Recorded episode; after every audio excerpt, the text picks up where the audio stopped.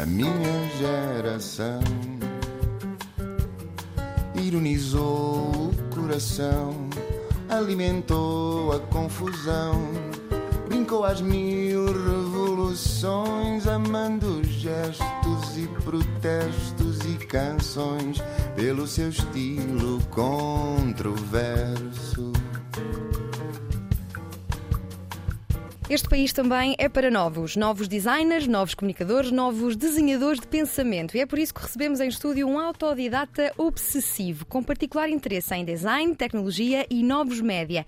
Nasceu em Cuba, no Alentejo, sem charutos, em 1993 e mudou-se para Setúbal sete anos depois. Em pequeno passava horas a fio fechado no quarto, ao computador. A internet foi a rua onde mais brincou. Conheceu todos os recantos do espaço virtual antes de ter idade para o fazer.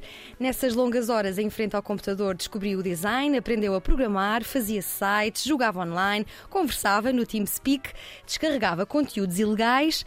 Atualmente, e dentro da lei, é diretor do Shifter, uma revista de pensamento interseccional criada em comunidade e apoiada por quem a lê, uma revista de reflexão e crítica sobre tecnologia, sociedade e cultura. Estudou marketing e publicidade na Escola Superior de Comunicação Social e trabalhou em agências como a Brandia, a Loving e a Live Content. Escreve sobre vários vários tópicos, tantos que nem sei bem por onde hei de começar. João Gabriel Ribeiro, muito bem-vindo. Muito obrigado pelo convite e pela apresentação, estás generosa. Se calhar. Depois vou-te pedir a bio. Depois podes, podes isolar este t-shirt e meter nas redes Exato. sociais, por exemplo. Se calhar começávamos uh, por uh, onde andamos todos com a cabeça uh, enfiada.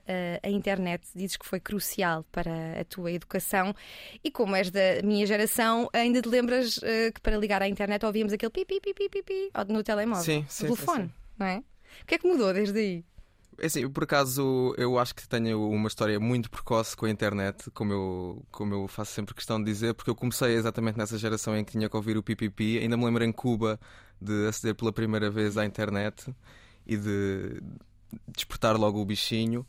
Uh, o que mudou desde então foi praticamente tudo, não é? Foram uh, 25, 26 anos de um progresso uh, completamente arrebatador e eu acho que a internet deixou de ser o complemento para ser, como tu dizes, aquilo onde nós temos todos a cabeça enfiada e, portanto, toda essa dinâmica uh, expressa bem a dimensão da mudança. Que eu acho que se tivermos que identificar o que é que mudou ao certo, não é? Tipo, mudou tudo. O que é que não mudou Sim. na internet? Mas tu, tu, dizes uma coisa com a qual eu me identifico: é eu tive uma utilização muito precoce da internet, era muito novo quando comecei a usar Sim. a internet para a nossa geração, porque para esta já é normal, não é? Ah, eles nascem já, as crianças hoje nascem já com tablets nas mãos, sim, sim, com exatamente, YouTube exatamente. acessível. Aí também temos uma. Pronto, eu posso começar já a falar do, da minha perspectiva crítica e reflexiva sobre os temas. Uh, nós até publicámos um artigo no Shifter de que me lembro bem.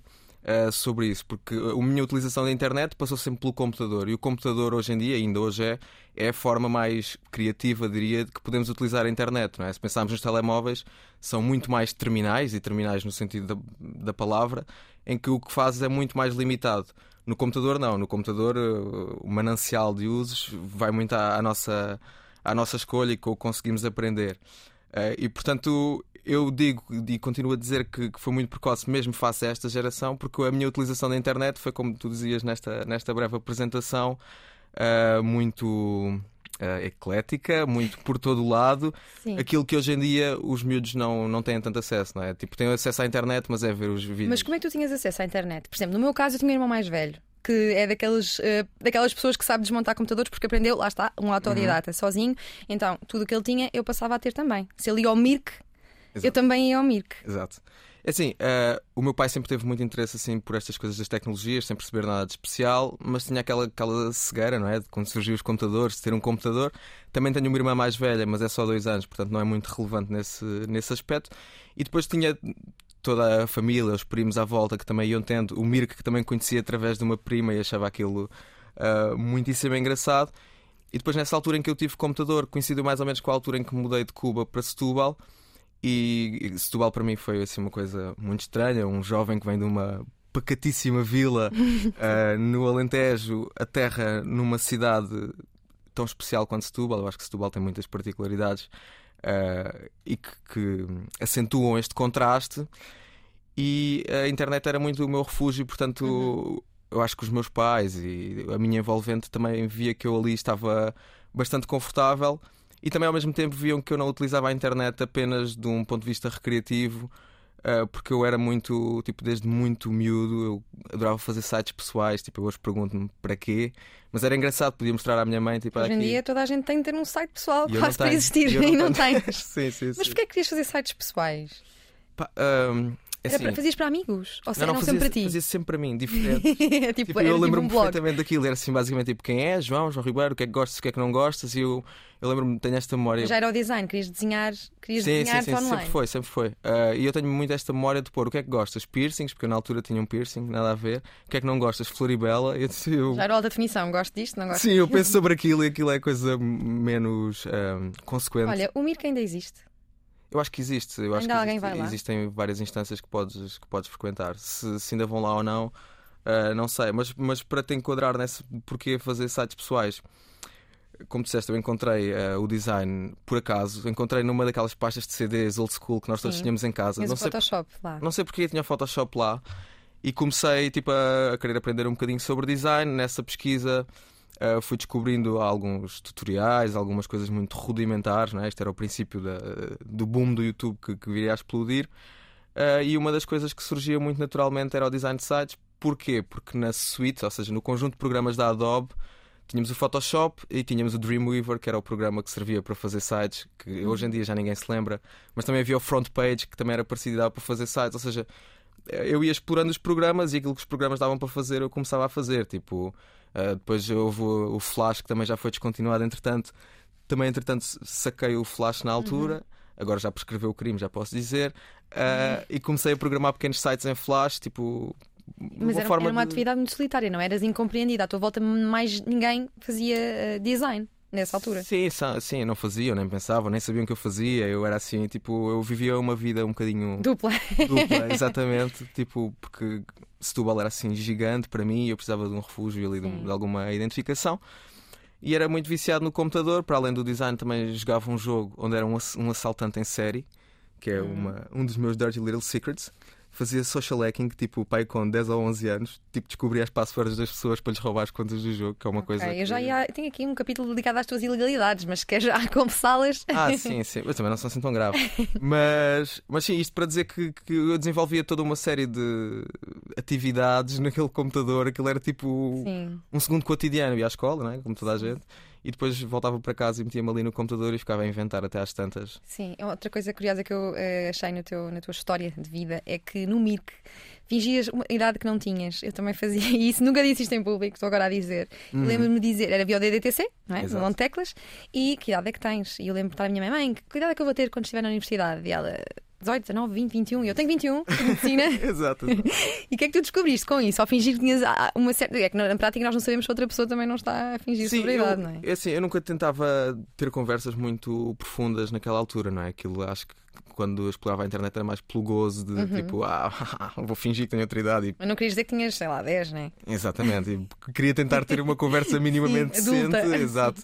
Eh, Até que depois surgiram os chats para criar pessoas mais ou menos da nossa idade. Ali, Uhum. Temos o MSN, 12, depois 13. temos o Wi-Fi. Não, já- temos a Cidade da Malta. A Cidade da Malta, eu ia à Cidade, da Cidade da Malta, quase Malta. ninguém se lembra, assim. Sim, eu Mas isso foi ao mesmo tempo do Mirk, eu andava nos dois. Sim, sim, exatamente. Quando queria estar com os meus da minha idade, ia à cidade da Malta e tudo o resto ia, ia para o Mirko. Mas, Sim. mas era isso, era mais pela, pela pica do social hacking e porque Uhum. para mim a internet sempre foi tipo ah, um mundo de possibilidades por explorar, tipo, um espaço de criatividade. E então essa, essa parte recreativa de não, deixa lá aqui fingir que sou quem não sou, Sim. era muito divertido. E não só nesse, não só no Mirko, mas no blá blá IOU, naqueles todos que havia na altura. Sim, esse não fui, mas sei que também ba- batiam muito. Nós estamos aqui num limbo entre a geração que sabe ma- mais ou menos o que é não ter internet, porque ainda apanhámos. Eu apanhei os disquetes, tu apanhaste os disquetes provavelmente, Walkman, Discman, Uhum. estas novas gerações. Fazer as mixtapes. Exatamente, já, já nasceram Mas também é legalidades. Sim. Um, o que é que fazias de, mai- de ilegal na, na internet? Tu podias te- te- ter sido um, um hacker como o Rui Pinto? Se tivesse investido mais nessas tuas capacidades? É assim, ahm, pronto. Eu, eu vejo até o hacking de uma outra forma que a maior parte das pessoas não vê, porque eu não acho que o hacking tem que ser uma coisa necessariamente má e até há, há muita corrente do white hat hacking e há uma corrente ainda mais ah, abstrata em tudo isto, ainda mais intelectual, que, que está expressa, por exemplo, num livro chamado Hacker Manifesto. Hum.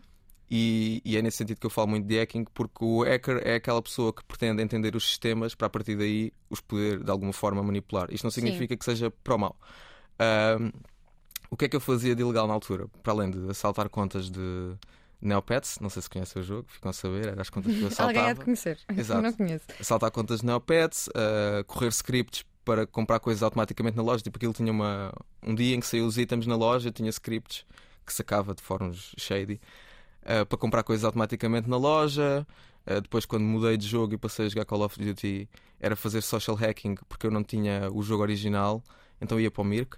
Uh, fingir que estava a recrutar para um clã e tipo, para entrar no clã tinhas que mudar o teu, o teu serial number e depois nós ficávamos com o serial number e já tinha o jogo original.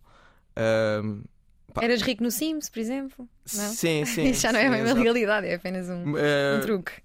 E depois, sabe, nunca nunca pus muitos limites ao que podia fazer, era meio tipo. Uh, a internet era um bocadinho faroeste. Mas é? nessa altura tinhas noção que era um limite que estavas a extrapolar? Ou não? Tinha alguma noção, só que era tipo. Ou seja, isto não são criminal cases, não é? Não, é, tipo, não mas matéria... é, sacar um filme é ilegal, não é? Yeah, sim, é isso, toda a gente cometeu uma certa ilegalidade. Sacar os downloads e... e tudo isso uhum. também. Acho que todos passámos por essa geração, ninguém pode dizer que não fez. E fazia... Toda a gente teve o casar. Exato, o Emul, o LimeWire. Tudo. LimeWire, era super rápido em relação a yeah, Todos e mais alguns. E todas essas coisas eu passei por, por todas essas experiências. Uhum. Uh... E, ainda, há, ainda há em ti esse miúdo que passava horas e horas ao computador? Sim, eu passo horas e horas ao computador. Eu passo demasiadas horas ao computador, muitas vezes sem. Uhum. Ainda é um refúgio? Uh, sem grande coisa para fazer. Uh, sim, é de género. Uh, agora já é tornou-se a minha vida, não é? Uhum. Tipo, o que eu faço acaba por, por implicar estar muitas horas ao computador e, e também passa por alguma, eu diria, domesticação daquilo que eu fazia anteriormente. Agora já não passo tantas horas a jogar, uh, já quase não jogo, praticamente. E tornou-se uma coisa mais produtiva, não é? Sim, e foi sendo uma coisa mais também. produtiva. Uh, embora ainda tenha muitos momentos. Não produtivos, que, sim. Sim, em que o miúdo sai dentro de mim uhum. e passa duas horas a pesquisar sobre uma coisa qualquer que não interessa a ninguém. Uhum. E... A divagar na internet. Sim. Mas claro que uma pessoa tão interessada em computadores e, e internet iria acabar uh, no século XXI por se interessar por inteligência artificial. Porquê que desenvolveste um interesse tão grande sobre inteligência artificial e inclusivamente escreveste um ensaio uhum. sobre o uso desta expressão? Uhum. Eu costumo dizer que eu interesso-me por me interessar, então uhum. tipo, eu interesso-me por tudo. Eu até, até a minha psicóloga fica tipo, diz que eu cada sessão leva um interesse novo e uma opção nova porque é mesmo real. Um, a inteligência artificial, olha, vou-te contar como é que surgiu a história desse ensaio porque é curiosa, porque eu nunca, nunca planeei escrever esse ensaio. Um, mas uh, enquanto editor do Shifter, nós escrevemos muito sobre inteligência artificial e escrevíamos ainda mais. E escrevíamos muitas vezes sobre inteligência artificial quando estávamos a falar de coisas tipo o algoritmo do Facebook ou tipo uhum. o newsfeed do Facebook. Tipo, e de repente estávamos a falar de inteligência artificial em tudo. Era tudo inteligência artificial. E eu, enquanto editor, pensei: nós temos que fazer uma reflexão sobre o que é que é afinal inteligência artificial, porque estamos a chamar inteligência artificial, depois nada é inteligência artificial. Uhum. E comecei a escrever um editorial do género: vou definir os limites do que é que nós no Shifter vamos chamar inteligência artificial e o que é que vamos usar outros termos e que termos é que vamos utilizar, seja aprendizagem automática, seja que termos forem. Uh, e esse ensaio, esse editorial começou a crescer, a crescer. Tornou-se um livro. E eu estava tipo, pronto, isto eventualmente vai ter que ter outro formato. No final, quando fui ver as páginas, dava um pequeno livrinho. Sim. Então imprimimos em livro e. Então o que é que é inteligência artificial e o que é que não é?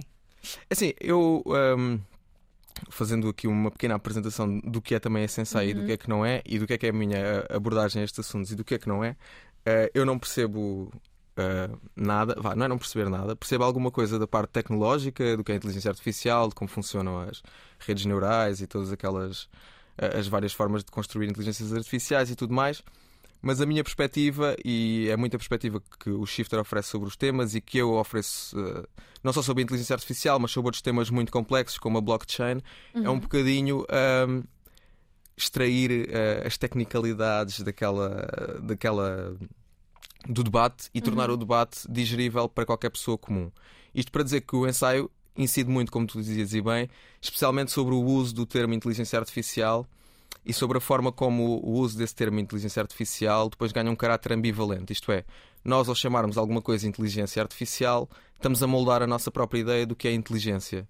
E portanto, essa era uma, essa era uma nuance que me, que me fazia que me fazia muito sentido abordar. E, portanto, se quisermos, este é um ensaio tanto sobre inteligência artificial como sobre semiótica, linguística, portanto, assim, uma série de outros, de outros temas que poderíamos trazer aqui para, aqui para a conversa. Semiótica que descobriste na ESCS, não é? Exatamente, fui a uma aula. Só uma? Só fui a uma Ai, aula, mas fiquei apaixonado pela disciplina. ok? Mas estudaste em casa, sem o professor. Sim, exatamente, exatamente. Eu trabalhava, trabalhava na altura na Brand e estudava à noite e, portanto, eh, Não imagina ter semiótica à noite e, Uhum. e para Setúbal ainda não era fácil, mas fiquei completamente fã da disciplina e isso é uma coisa engraçada. O que é que é semiótica?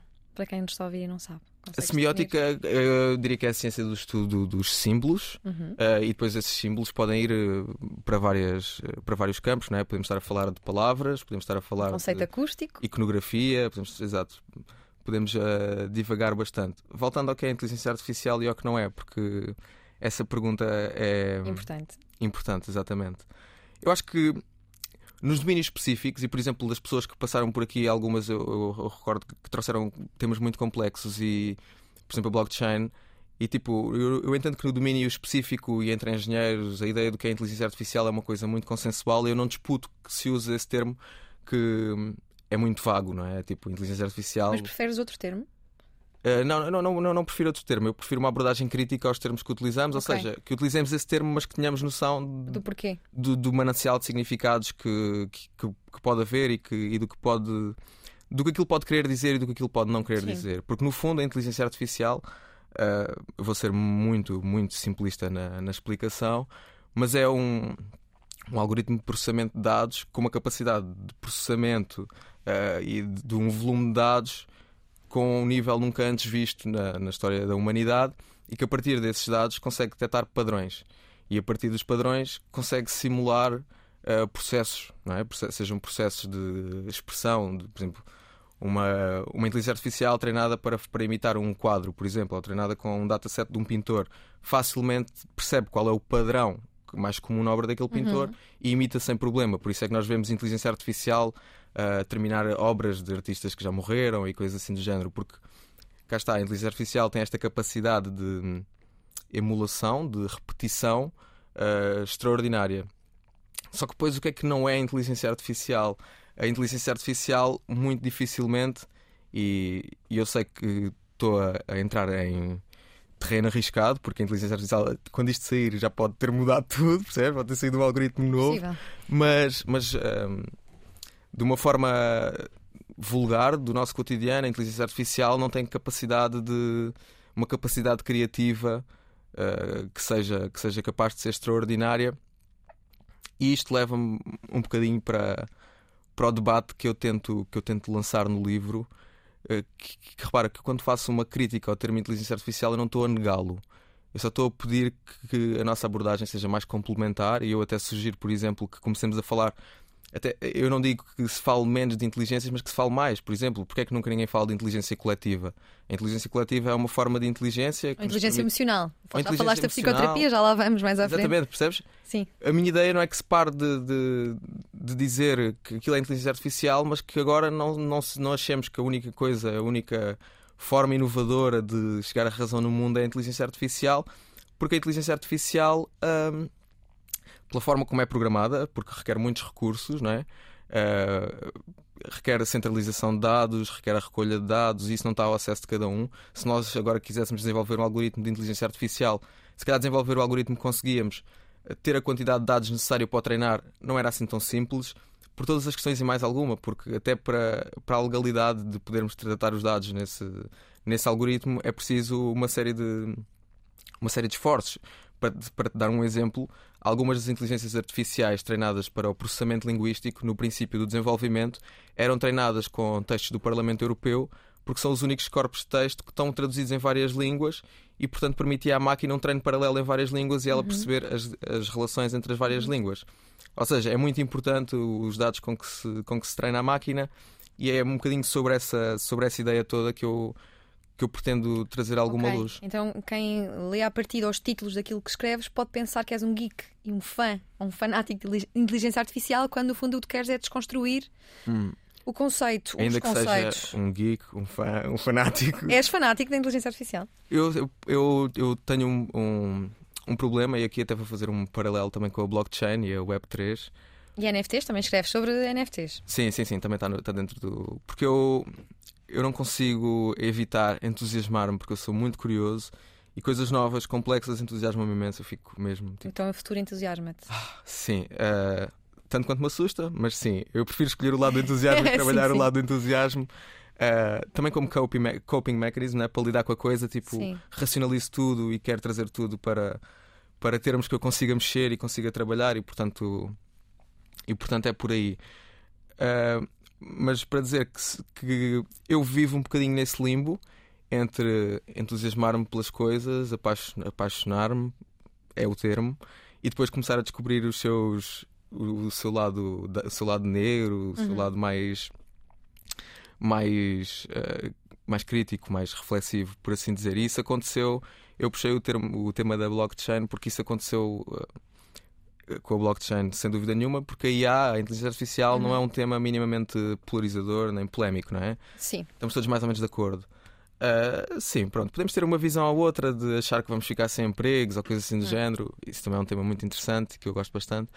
Mas a blockchain é muito mais polarizador. A blockchain é tipo, não há nos últimos, nos meus nove anos a escrever sobre coisas E diferentes. Bitcoin, em particular. Não, também tudo, tudo isso, tudo- todo esse espaço cripto é um espaço pá, absolutamente. pessoas exaltadas a favor e contra. sim, é? sim, sim. E eu, Com muitas coisas eh, na, eu na honestamente atualidade. eu consigo, eu consigo fazer dos dois lados. Eh, Sim, tipo, consegues compreender os dois argumentos. Consigo é isso. compreender os dois argumentos, consigo posicionar-me nos dois lados da questão. Sentir o, o- o entusiasmo e, e perceber os receios. Exatamente, exatamente. E portanto, a minha, a minha posição nestes, termos, nestes temas acaba por ser um bocadinho ingrata, por um lado, porque estou sempre a levar de um lado e do outro, porque ah, estás a defender a blockchain, ou ah, estás a... Quando eu não estou a fazer nada disso, só estou a investigar, a tentar perceber. E mandar pareceres cá para fora. E, e- e eu, eu esta, esta postura que eu tenho sobre estes temas, ah, para mim, eu enquadro com alguma humildade intelectual, porque tipo, eu sou a pessoa com menos poder neste universo. Eu não sei programar blockchain, não sei programar IA.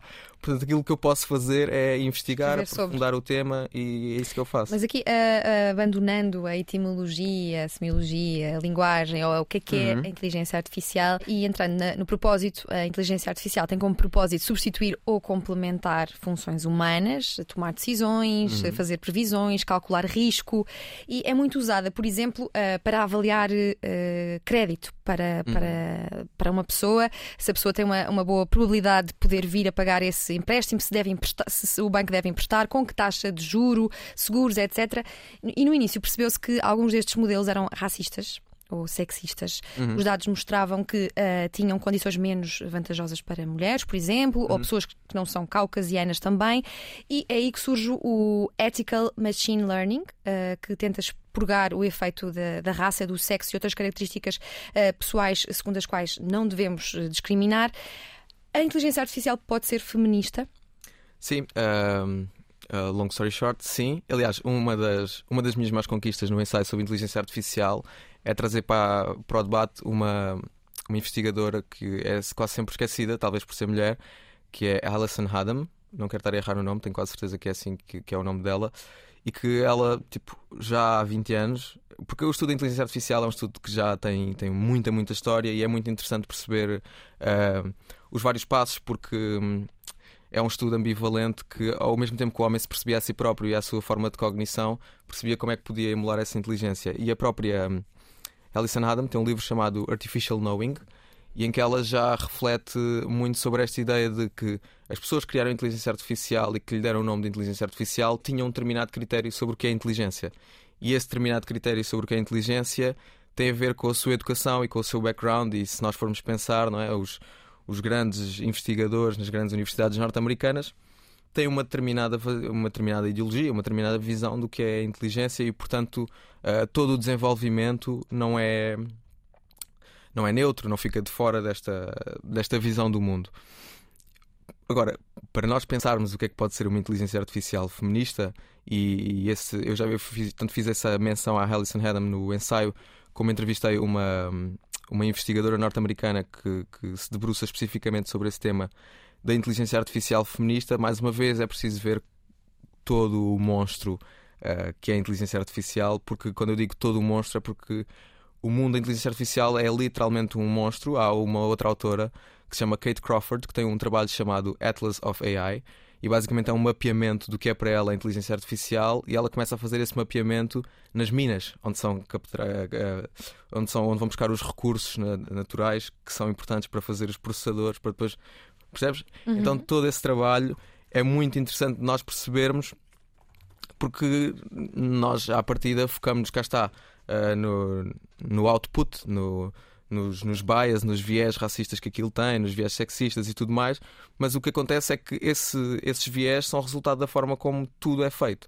Porque há uma parte muito importante da, da, inteligência artificial, depende um bocadinho como os algoritmos são treinados, mas em grande parte dos algoritmos isto acontece, que se chama o labeling, ou seja, a etiquetagem das, das, das amostras de dados que depois alimentam a máquina. Uh, e este labeling muitas vezes é feito por pessoas mal pagas, uh, que são outsourced naqueles sites que nós conhecemos da internet, tipo o mais conhecido é o Mechanical Turk, o Fiverr, coisas assim do género, e portanto esse labeling não é feito também de uma perspectiva feminista e justa e igualitária. E depois todas estas pequenas uh, pedras na engrenagem no final vão, vão, dar, vão resultar num produto que não tem assim muito controle e que é um bocadinho difícil de, de criticar. E eu, eu ainda ontem lia um, li um tweet da Timnit Gebru, que é uma, era uma das responsáveis de investigação de AI na Google e que foi despedida depois de uma confusão e que isso foi muito falado. Foi despedida porque ela fez um paper crítico em que apontava a ligação entre o desenvolvimento da AI e algumas uh, alguns uh, maus dados em relação ao aquecimento global, porque era muito poluente, muito consumidor de energia, afins, e ela tweetava qualquer coisa como não percebo porque é que a minha pesquisa tem de andar sempre atrás das decisões comerciais que são tomadas pelas empresas, não é? Porque o que guia o deployment da AI, o que guia o lançamento de, de, dos sistemas de inteligência artificial é sobretudo interesses comerciais e, portanto, é um bocadinho esse, é um bocadinho esse o vetor que faz com que as coisas uh, cheguem em pontos, se calhar, de maturação não perfeitos ao mercado e aí com viés racista, com viés uh, sexista e tudo mais, porque a tecnologia não é neutra e ela a tecnologia meio que incorpora o, todos os preconceitos de quem a desenvolveu e de... mas dirias que o futuro da inteligência artificial é inclusivo?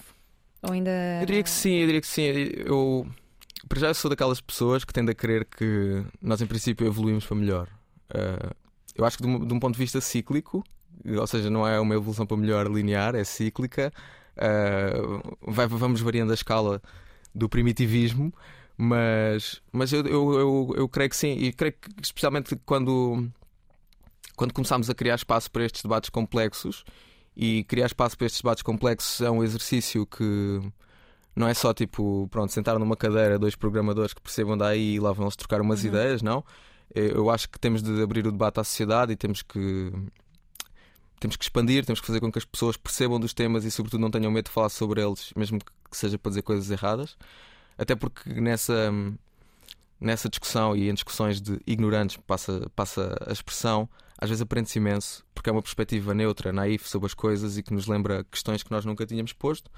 E, portanto, eu acho que se considerarmos todas essas uh, todas essas nuances, e eu não, não tu quando me fazes a pergunta não me dizes se é daqui a 50 anos, se é daqui a 100, se é daqui a 1000, eu acho que sim, tendemos, tendemos para aí. Sim. Tendemos para aí. E do feminismo e da inclusão, podíamos passar para a interseccionalidade e assim abríamos o capítulo do Shifter, é apresentada como uma revista de pensamento interseccional. O que é, que é a interseccionalidade e porquê é que é uma preocupação para o Shifter? Ora bem, uh, vamos entrar na teoria. Existe a teoria da interseccionalidade, que é uma teoria muito querida do campo feminista, não é? Que é a teoria que, que diz que as, as dimensões da opressão se cruzam e se multiplicam, e portanto, uma pessoa uh, racializada tem uma dimensão de opressão, se for uma mulher racializada, multiplica a, a opressão a que está sujeita. Neste caso, a apropriação, a apropriação, o uso que nós fazemos do termo interseccionalidade busca inspiração desse, desse campo também, mas não é só esse campo. Uh, nós interessa-nos muito também uh, alimentar a outra perspectiva do que é a interseccionalidade, que é pura e simplesmente o cruzamento de temas. Uhum. Eu acho que é uma coisa que, se nós virmos, é uma coisa que caiu em desuso, uh, tanto no, nos meios de comunicação social, como até muitas vezes na vida das pessoas, não é? Nós hoje em dia, quando falamos de alguém que cruza muitos temas, não temos outra palavra para lhe chamar senão tudólogo. E nós no Shifter temos um bocadinho a mania de ir buscar um tema e tratá-lo de uma forma que não seria muito expectável e isso agrada-nos imenso, porque tanto fazemos coisas sobre inteligência artificial como uh, estou-me a lembrar agora um, um, trabalho que fizemos ultimamente e que teve muito sucesso foi um pequeno estudo sobre o, o Army dos BTS, o grupo de fãs dos BTS, e isso a nós interessa-nos bastante de poder no mesmo espaço cruzar coisas completamente diferentes. Uh, Dificulta-nos imenso o trabalho, porque depois, se me pedis para definir o que é o shifter, sai assim frases como essa, que até se explica bem o shifter, mas não é a coisa mais sonante do mundo, nós temos essa noção. Mas uh, o ambiente que se gera de, até entre as próprias pessoas que colaboram para o shifter, nós comunicamos bastante no Discord, é fantástico. Nós de repente temos tipo um apaixonado por cinema a falar com um doutorado em história uhum. e com um geek de tecnologia e tipo os cruzamentos que se geram são, são mesmo. Mas é, é, mais ou menos recente ou não? Esta, é. Esta... Porque eu lembro o Shifter nasceu, ainda era o hype na ESCS, uhum. através do Mário Rui André. SLG, exato. Exatamente. E eu lembro que na altura era muito virado para a tecnologia, ainda é, mas acho que era o main topic ou não, inicialmente. Sim, uh, assim, o Shifter, o, o, hype, nasceu por Mário Rui André e muito porque nós projetávamos no projeto aquilo que nós vimos lá fora. Uh, sites como o The Next Web, uhum. o Mike Policy, o Quartz, que surgiram todos muito naquela altura. Não viam nada desses temas tratados nos órgãos de comunicação Sim, social. Não víamos nada cá e então decidimos começar a fazer, mas muito como brincadeira, nada de profissional, sem ambição nenhuma, nada. Miúdos a fazer cenas fixes na internet, basicamente. E depois a coisa foi ganhando seriedade, nós fomos crescendo e então o projeto acabou por. Uh, por ir crescendo muito connosco e ganhando muita maturidade e foi-se reinventando de uma forma que nós estamos sempre a dizer que dava um documentário ou dava um bom livro para, para escrever sobre o, o projeto porque já passámos por, por diversas diversíssimas fases. É uma coisa. Uhum. Tipo, eu E continuam, não é? Sim, continuamos. É o grande desafio, continuar sempre. E sim, e sempre. Já são um órgão de comunicação social? E a reinventar. Nós somos desde o dia 1, praticamente, sim. Nós... Mas oficialmente? Sim, sim, sim. A sério? Yeah. Pensei que tinha sido passado um Não, não sei se foi desde o dia 1, mas. Uh, porquê? Porque nós, a mudança do nome Hype para Shifter foi porque nos ameaçaram com um processo de 30 mil euros e portanto a partir daí nós ficámos escaldados e pensámos, ok. Havia outro Hype? Sim, havia uma ah. marca registrada Hype. E a partir daí pensámos, bem, vai ser tudo legal, marca registrada, tudo bem feito. Uh, ainda assim, continuamos com Como é que o projeto se sustenta? São os leitores que pagam? Uh, o projeto sustenta-se de muitas maneiras. Porquê? Porque em Portugal há muito poucos incentivos e mesmo a, o rendimento disponível das famílias e das pessoas não é propriamente o mais alto. Eu sei que a última coisa em que as pessoas uh, provavelmente querem gastar o seu dinheiro é numa revista que ainda por cima nem compreendem muito bem uh, de que é que trata. E eu digo isto, para mim é um elogio, mas percebo que, que, que seja um bocadinho difícil para as pessoas uh, para converter leitores em subscritores. Mas vendemos revista, vendemos a revista, fizemos três edições o ano passado este ano, com todas estas coisas, ainda estamos a, a ponderar na, na, próxima edição. O ensaio também, também está à venda, uh, algum merchandising e depois fazemos algum trabalho de moderações de, uh, moderações de, de, de, conversas, algumas, alguns textos, algumas pesquisas que, que sejam que nos sejam sugeridas para, por desafio, nós gostamos de, de responder a essas coisas. Tem algum público-alvo pensado?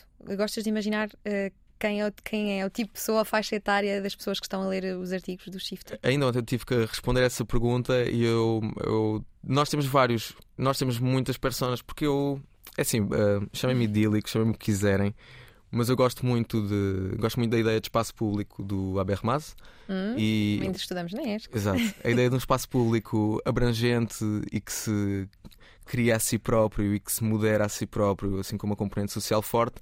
E portanto, para mim, se eu estivesse a pensar num público-alvo, estava a atrair um bocadinho a minha ideia inicial do que deve ser esse espaço público, porque esse espaço público deve ter vários públicos-alvos, incluir uhum. várias pessoas, não é? E portanto, eu sei que alguns artigos, determinados artigos, têm mais ou menos uh, um fit com determinado público, não é? Blockchain vai mais para umas pessoas, o Army dos BTS para outras, tudo mais.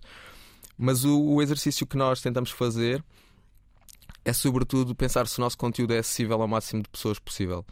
Seja sobre anarquismo, seja sobre blockchain e inteligência artificial, uma pergunta que nos guia sempre é tipo: a minha mãe ia perceber isto? Hum. E tipo, a minha mãe, não sei se lê os artigos, eu acho que pelo menos partilha todos, não sei se os lê, mas, mas é, um, é um exercício que nós gostamos de fazer porque nós não queremos que os nossos que os nossos debates sejam exclusivos ou que sejam elitistas, nós queremos ser precisamente a força contrária e, portanto, não, não definimos público. Agora, claro que uh, compreendemos mais ou menos quem é que acaba por ser o público que, é? que vai mais ler o shifter. Que são mais jovens.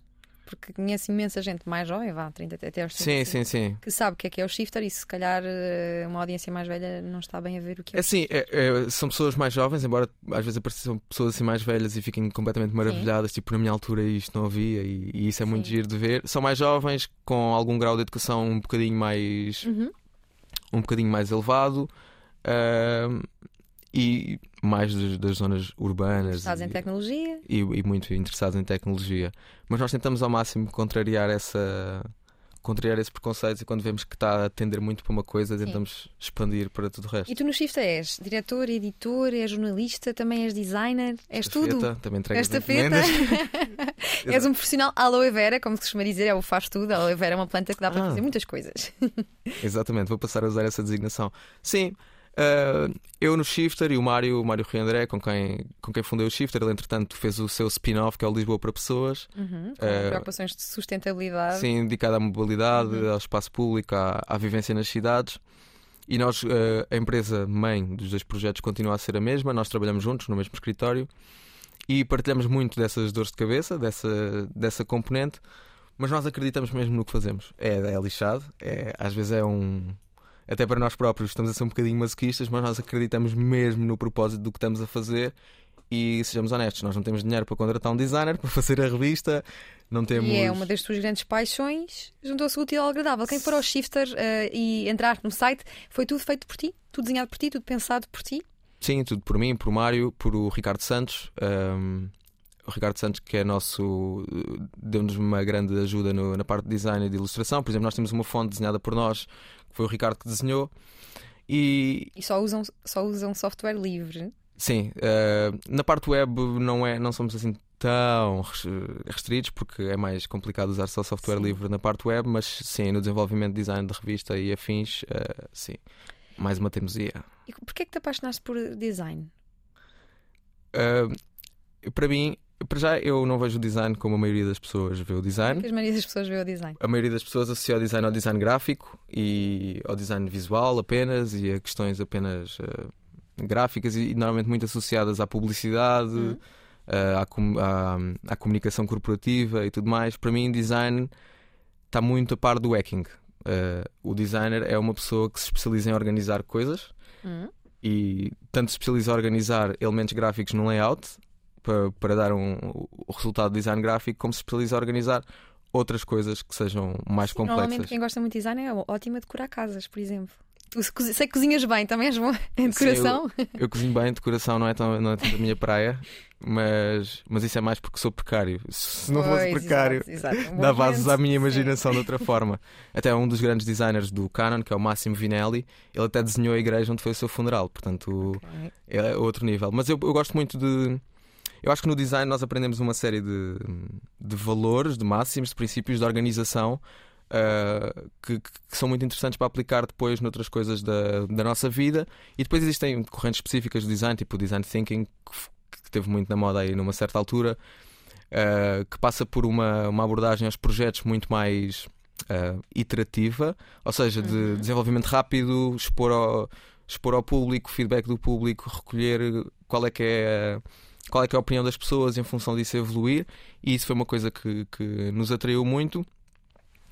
Eu, eu, isto para dizer que eu entrei no Shifter como, design, como designer e depois foi como designer que fui ah, apropriando todas as outras, as outras funções. Mas hoje és, és um jornalista, és designer? É eu que tu- costumo dizer que eu faço design de textos.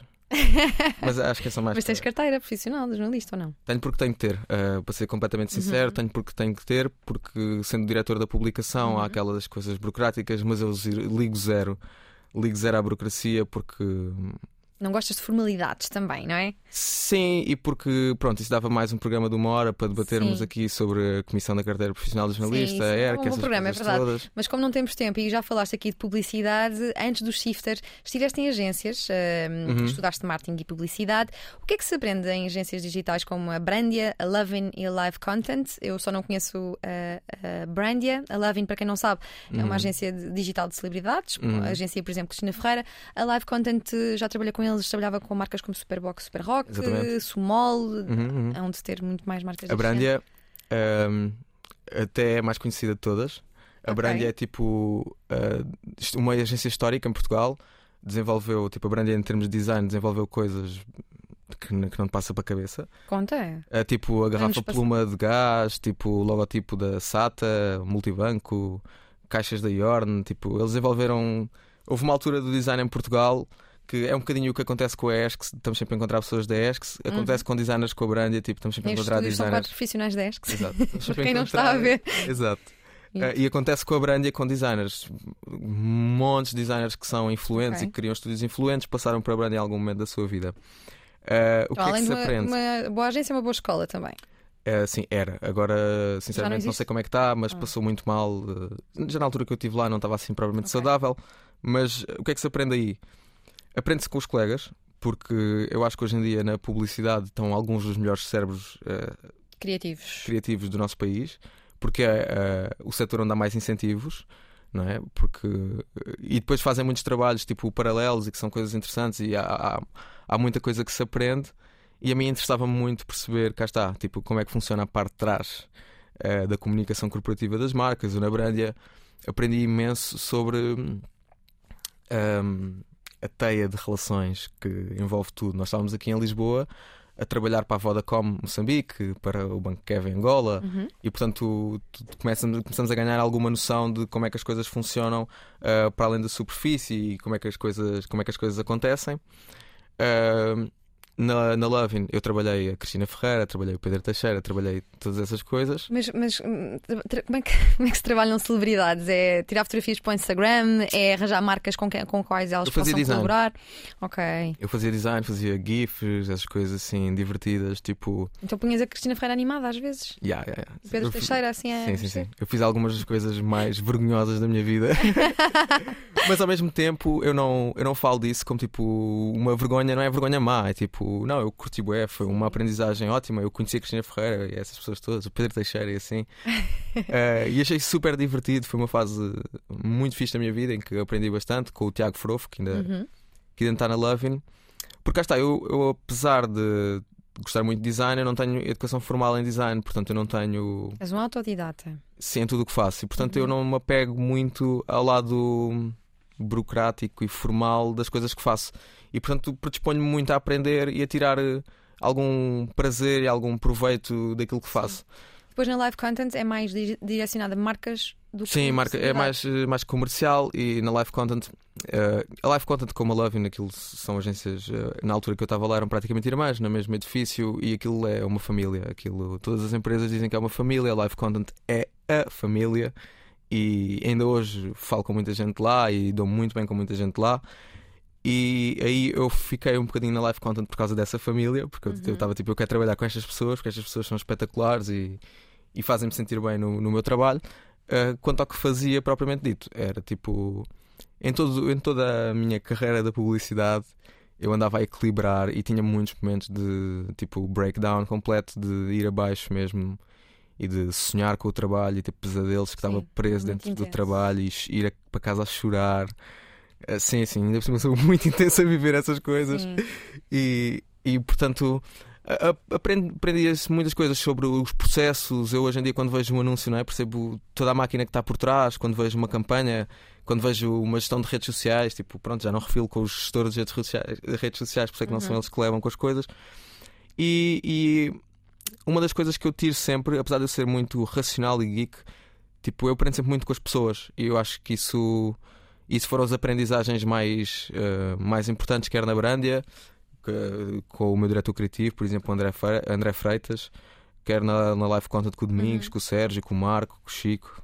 Pá, Sim, tu já aqui eh, falaste de- do assoberbamento que, que tinhas na, na Uhum. agência onde estiveste. Tu tens ansiedade, já aqui falaste de Uhum. que vais à, à terapia. Eu gosto muito de falar sobre saúde mental neste Bora. programa e especialmente quando as pessoas querem eh, expor de alguma forma a, a sua experiência. O que é que é ter ansiedade e como é que se lida com isso no dia a dia? Ela está sempre presente? Uh, sim, uh, está sempre presente. Eu, assim, vamos só recapitular para fazer aqui um bocadinho de- do ponto da situação. Eu sempre fui uma pessoa muito tranquila, Uhum. e ainda hoje sou uma pessoa muito tranquila, só para as pessoas não acharem que tipo as pessoas ansiosas geralmente têm que ser muito nervosas, porque não tem que ser. Ah, aliás, a minha ansiedade é, pro- provavelmente até se deve a, essa, a esses mecanismos que eu desenvolvi de me manter tranquilo. Ah, e só para aí há dois ou três anos é que eu comecei a sentir ansiedade e a ser uma coisa tipo, realmente presente na minha vida. Ah, eu fazia muita viagem Setúbal- Setúbal-Lisboa na altura e deixei de conseguir fazer essa viagem por completo. Tipo, tinha pânico de andar no comboio. Um, desenvolvi assim uma espécie de agorafobia. Uh, depois, entretanto, veio a pandemia, a meu pedido, porque eu estava tipo, preciso de uma desculpa para ficar em casa. Estou a brincar, não é? a, a pandemia potenciou, aumentou. Não, não, a pandemia para mim foi ótimo, porque eu não conseguia sair de casa, porque tinha uma espécie de agorafobia e de repente tínhamos todos de estar em casa. Eu estava tipo, ok. De repente estão todos na mesma condição que eu, portanto Mas a incerteza daqueles tempos iniciais. Uh, não, uh, isso é uma parte interessante da, da minha forma de ansiedade, porque como eu me interesso por coisas complexas e de repente Uhum. tinha qualquer coisa para me interessar, que era a pandemia. E eu, eu lembro-me perfeitamente da primeira sessão de, de terapia que tive em pandemia. E a minha terapeuta, a Carla, estava tipo, bem, tu deves estar. E eu disse, não, eu estou nas sete quintas. Finalmente tenho alguma coisa onde eu posso aplicar esta minha energia e finalmente tenho algum perigo, porque, eh, pronto, para quem não, não lida muito com estas coisas da ansiedade, a ansiedade é uma percepção de perigo difusa, generalizada, que nós não sabemos onde é que vem, portanto não sabemos como evitar. E às vezes, perante estes perigos assim mais tipo evidentes, nós sabemos qual é que é a sensação de perigo que estamos a, com que estamos a lidar e que, Uhum. que o nosso corpo está a reagir, e portanto acaba por ser um bocadinho mais fácil lidar com isso. E- E de Tipo, que forma é que a terapia ajuda quem tem ansiedade? Hum, eu acho que a ansiedade acaba por ser uma somatização, resultado de uma, de uma, no meu caso, pelo menos, de uma péssima regulação emocional. Ah, porque, pronto, ah, todas estas coisas que tivemos aqui a falar, todo este ah, entusiasmo intelectual e racional ah, tem uma fatura. Hum? Uh, tem uma fatura que se paga com algum desligamento emocional uh, de algumas coisas e a terapia ajuda a criar o espaço para, para voltar a criar essas ligações e pelo menos para mim tem sido uh, um, um- fantástico, eu estou sempre a dizer, tipo, a melhor coisa que me aconteceu na vida é a terapia porque Desmarcaste para estar aqui? não, não desmarquei, não Ah, não? desmarquei, não, marquei às nove da manhã. ok, pensei, então foste e- na mesma. Sim, disse: não, não posso ir sem terapia, senão não me calo no podcast. então, mas isso nós queremos. Já gastei uma hora de conversa com a terapeuta, Ok. sim, agora posso falar outra vez ah, mais livremente, mas Mas aconselhas a terapia? Sim, assim. ah, É, não, é, não é preciso sequer ter um transtorno ou uma perturbação Exato, exato, para exato. fazer terapia. Eu gosto de reforçar que é, um, que é uma ferramenta de desenvolvimento pessoal. de- Sim, era, era mesmo aí que eu, queria, que eu queria chegar, porque a terapia não. Ninguém pensa que vai para a terapia e acaba com a ansiedade de um dia para o outro. Uhum. Pode acontecer, espero que sim, espero que seja o caso de alguém que estiver a ouvir isto. Mas a terapia é muito mais isso que estás a dizer, muito mais o desenvolvimento pessoal, muito mais um conhecermos a nós próprios. E a tal inteligência emocional, próprios. além da inteligência artificial. Sim, sim, sim. E o desenvolvimento da inteligência Sim. artificial. Aliás, hum, eu, apesar de ter uma, uma abordagem muito hum, racional e intelectual às coisas, eu deixo que estas coisas todas da minha vida se contaminem muito e tipo. Por isso é que eu, quando falo dos temas, falo muito de mim, quando falo de mim, falo muito dos temas e é um bocadinho difícil desligar. E todas essas reflexões que eu faço sobre mim e sobre a minha inteligência emocional acabam por transparecer também no- nas coisas que faço sobre a inteligência artificial, sem Tu dúvida. já aqui ah, ah, falaste de precariedade, já disseste que és precário, já demonstraste preocupações com pessoas mal pagas ah, quando estávamos a falar de Uhum, inteligência artificial e gostas muito de escrever sobre capitalismo. uhum. O que é que é o capitalismo e porquê é que te atrai tanto? O capitalismo é a forma de organização dominante nas sociedades. És Eh, fã do capitalismo? Eu não tenho. Não, não sou fã. Se for para dizer não sou fã, mas eu também não sou fã de nada, não é? Isso é- És um resingão, não é? Sim, acho que isso é a minha nota, a minha nota predominante, é que não sou fã de nada. Mas não, mas eu digo isto não sou fã de nada porque hum, eu acho que nós, hoje em dia, em- vou enquadrar desta forma, se quiserem depois podem enquadrar de outra, Hum. mas naquilo que nós chamamos a cancel culture, Hum. a que, e eu não estou a referir aos cancelamentos das pessoas, eu acho que se instituiu um bocadinho esta, esta ideia na cultura de que nós temos que ser enablers ou cancelers de qualquer coisa, não é? temos que ser a favor ou ser contra. Tipo, a mim ninguém me perguntou se eu queria nascer no capitalismo ou não, não tive outra opção, e portanto eh, o que me resta é viver no capitalismo, tentar ser feliz. eh, Mas querias viver onde? Não, eu não queria sistema? viver. Não, não, não, não, eu não queria viver em sistema nenhum, é isso. Não me deram essa opção, eu não penso nessas coisas. Ah, querer ser feliz no sistema capitalista, agora, tal como faço com a inteligência artificial, como faço com o blockchain, como faço com tudo o resto, desenvolvi uma perspectiva crítica sobre o capitalismo. Consegues resumi-la aqui?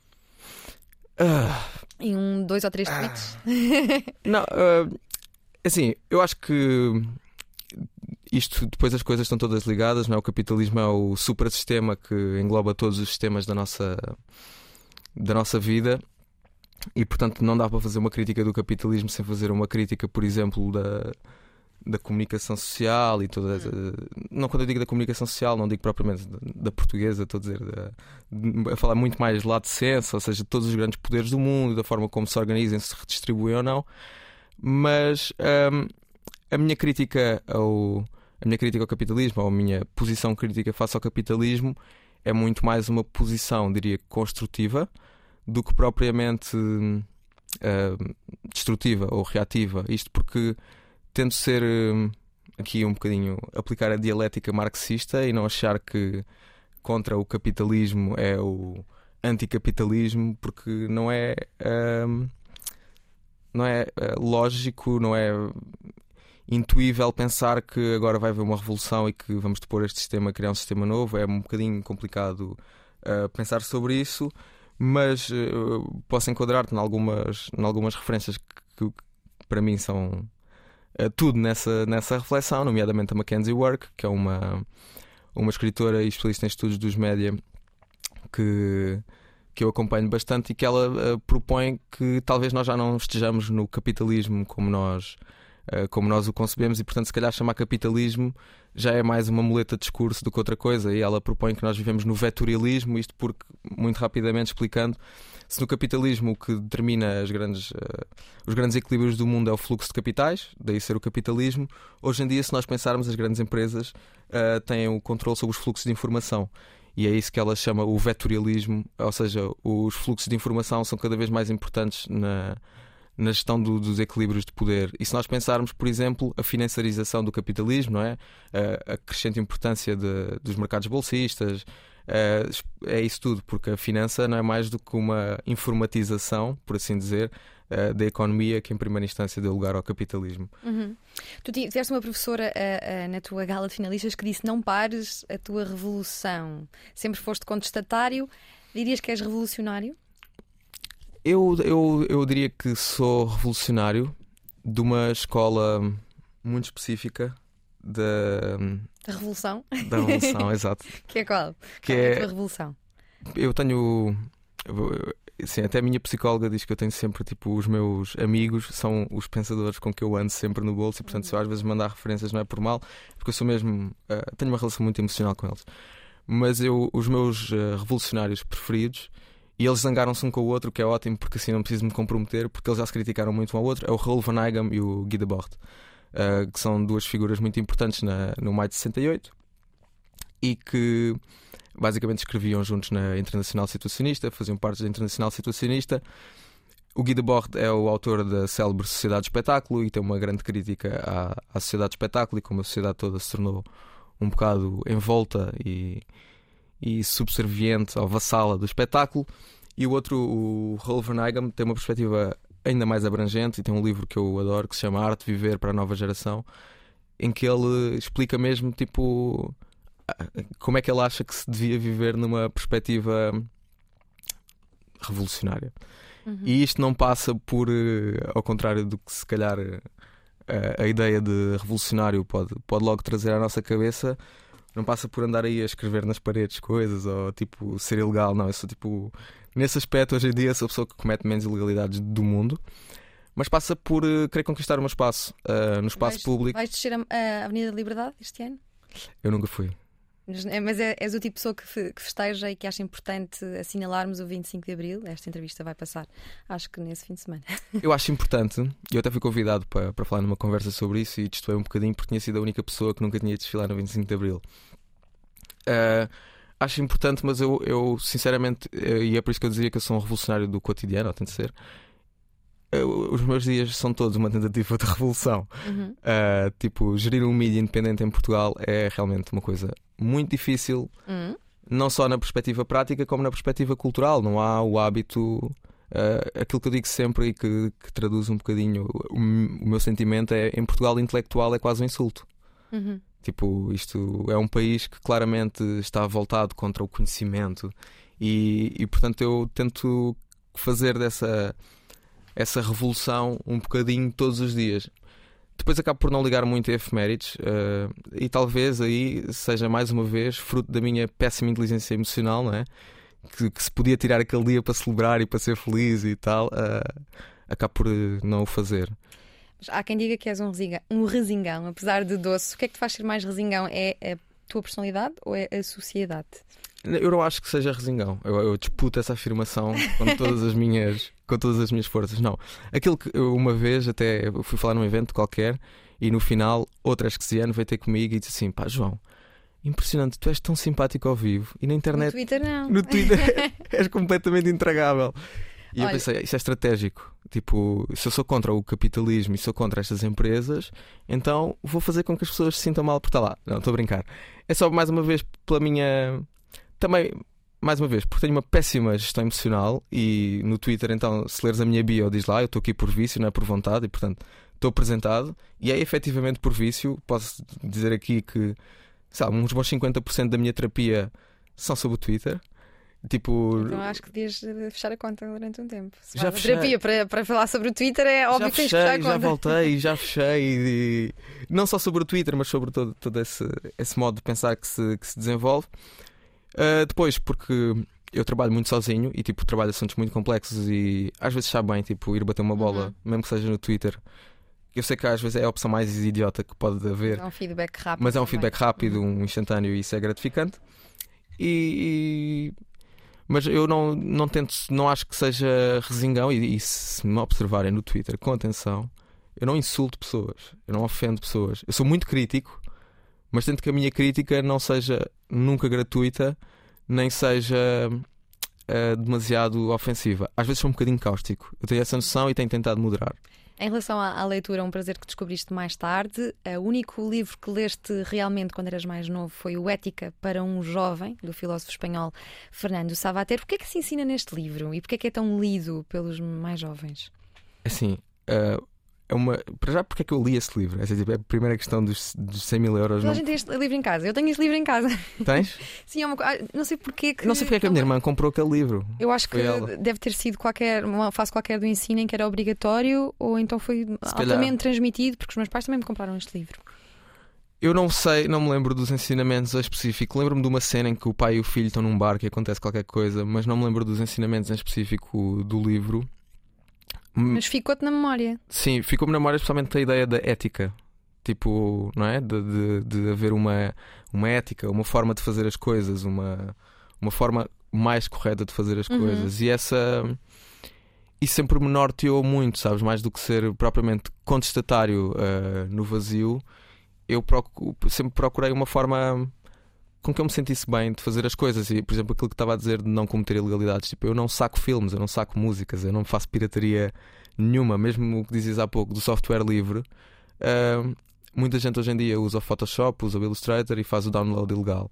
Eu penso, não querem que eu use, tem um preço que eu não posso comportar, então eu vou utilizar a versão gratuita. Está tudo bem com isso. Tipo, e é uma aproximação ética uh, que, que me acaba por. Uh, trazer novos desafios e eu gosto de desafios e portanto a partir daí também vou desenvolvendo para outros, para outros espaços e para outros interesses, por exemplo o software livre é mesmo o mais concreto em que, em que nunca, tinha, nunca tinha pensado antes. Eu acho que então a, a, as ilegalidades ficaram para trás na tua vida e o caminho agora é o caminho da ética sempre. Sim, agora alguma ilegalidade que possa fazer é com a legitimidade revolucionária, sei lá, escrever alguma coisa que não devia ou assim. Parece um bocado resingão, mas é um doce, dizem. Interessa-se por se interessar por coisas a um ponto desgastante e nem sempre muito sustentável ou produtivo. É autor de uma bela reflexão editada em livro sobre a inteligência artificial, um pensador que está tão distante dos argumentos cansados dos mainstream média como dos que gostam de pensar contra a maré. Dizem que é uma cabeça fresca, um tipo que pensa muito e bem sobre a nossa relação com a tecnologia. Diz quem o lê que, através do Shifter, dá plataforma a perspectivas críticas muito interessantes. Cresceu com vários cães no quintal Natal, dava voltas de bicicleta com a mãe e a irmã em redor da vila, Cuba, no Alentejo, ajudava ou desajudava o avô, brincava com os peixes do tanque, assistia à matança do porco e adorava torresmos feitos na hora. Jogava a bola com os amigos na rua, jogou handball federado durante 10 anos, mas o computador e a internet foram refúgio e educação para este designer, jornalista, comunicador, que diz que, apesar de ser uma pessoa extremamente racional, tem uma relação emocional com a razão e não dá demasiada importância a coisas formais. Acalentamos, por isso, a esperança de que o João Gabriel Ribeiro não tenha achado demasiado formal esta última hora de conversa na Antena 3 e na RTP3. Obrigada, João. Obrigado, eu. Conseguimos cumprir o tempo, malta? Conseguimos, São quatro e meia. Uh! Olha, tinha aqui imensas perguntas mais para te fazer. Vês, eu falo bué. Não, mas é pá, havia tipo de saltar, mas cumprimos a uma hora. Pronto. Ficou fixe? O que vamos fazer?